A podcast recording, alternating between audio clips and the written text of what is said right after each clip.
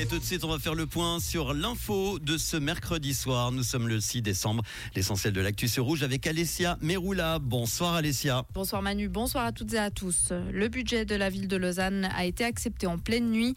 Le conseil communal a en effet adopté ce projet après minuit lors d'une session ajoutée au dernier moment. Certains élus ont dénoncé une tentative de coup de force de la gauche pour faire voter ce budget ce mardi. Les propriétaires de voitures électriques ne paieront pas plus d'impôts. Dans le canton de Genève, ils continueront de bénéficier en 2024 d'une exonération d'impôts sur leur véhicule, à condition que celui-ci ne soit pas trop lourd. La limite de poids est fixée à maximum 2,3 tonnes contre 2,5 actuellement.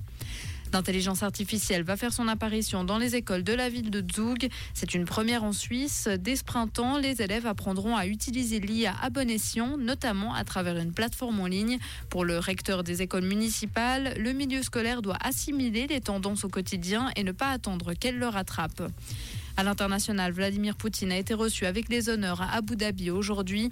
C'est la première étape d'une courte visite diplomatique aux Émirats arabes unis et en Arabie saoudite. Elle doit lui permettre de discuter du conflit israélo-palestinien et du pétrole. Le président russe effectue ainsi un retour sur la scène internationale.